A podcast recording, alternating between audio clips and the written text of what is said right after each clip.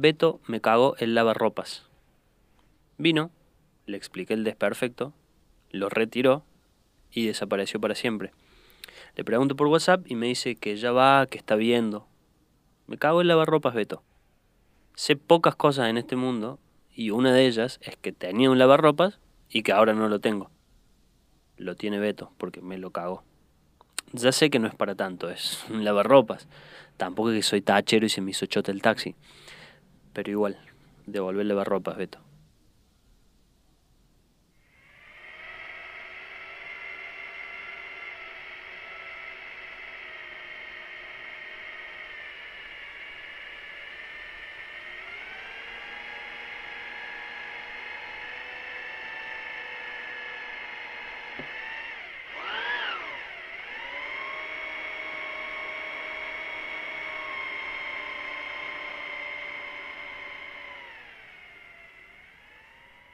8 y 23 de la mañana.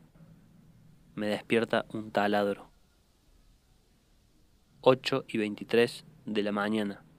¿Le escribo a mi vecino recomendándole que haga terapia? 8 y 23 de la mañana. La humanidad está pasada de pala. 8 y 23 de la mañana y ya que no puedo dormir, relojeo el WhatsApp. Beto me clavó el visto y por lo visto hoy tampoco contesta. Deslizo la lista de chats con el pulgar y en una conversación leo que un amigo me invitaba anoche a tomar algo con un par de caras y pienso que no hay forma de ir a tomar algo con esas bigornias. Entro al grupo de los vecinos del edificio para preguntar quién es el malandra que me está amargando el sueño con un taladro y antes de hacerlo veo en el grupo la foto de un morocho cruzando la esquina de casa. Mis vecinos se pasan fotos de choros. Se pasan fotos de choros y cuando pasa algo como por ejemplo un apagón eléctrico, dicen que creen que fueron los K. Creen que fueron los K. Creen. ¿Quiénes creen? Un sujeto tácito en plural que todo lo sospecha. Mis vecinos se pasan fotos de choros y creen que fueron los K. Tampoco es que se me haya hecho chote el taxi, pero algo de eso me causa mucha bronca y a la vez mucha gracia. Ahora son las 8.24 de la mañana y siento un amargor en la boca seguido de una opresión en el pecho.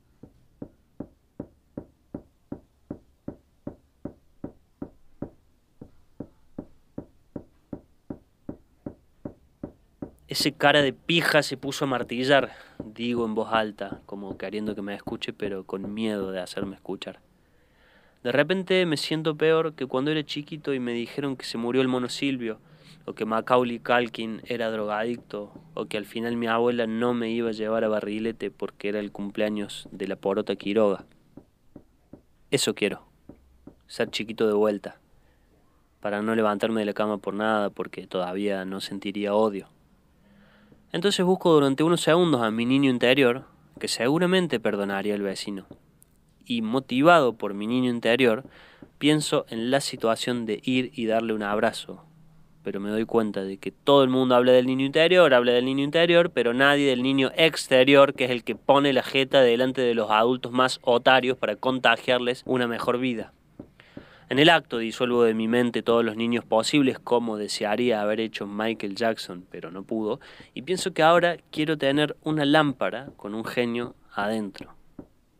Un genio que salga de repente y me conceda un deseo para poder pedirle que termine ya con el taladro o con el martillo o directamente con la vida del vecino. Pero como soy muy enroscado, me pongo a pensar qué pasaría si a un genio de la lámpara le pedís como deseo que no se cumpla el deseo. Ahora te quiero ver, che genio, pedazo de boludo. Pero después me imagino que los genios, por algo son genios, y se da cuenta de que estoy proyectando sobre él mis propias frustraciones, y me pregunta qué me anda pasando, y le digo que estoy deprimido porque en el fondo mi vida es una mierda, y me contesta, agarra y hace un minuto de respiraciones profundas. Tómate de golpe y durante 30 segundos una ducha helada Salí a correr 15 minutos y volvé y pegate un baño caliente de 10 minutos. Vamos a ver si salís con esa gilada de la depresión. Vamos a ver si hacer de cuenta que la depresión no es puramente química no significa que en realidad la estás usando como excusa para hacerte el boludo con algo. 8 y 25 de la mañana. El vecino martilla y hace una pausa para tomar un trago de jugo de naranja que le hizo la germu. No sé ese dato, pero lo invento. Una pausa de martillazos en la pared es gratificante. No quiero ser hipócrita. Rezongaré de las cosas, pero también les puedo ver el lado positivo.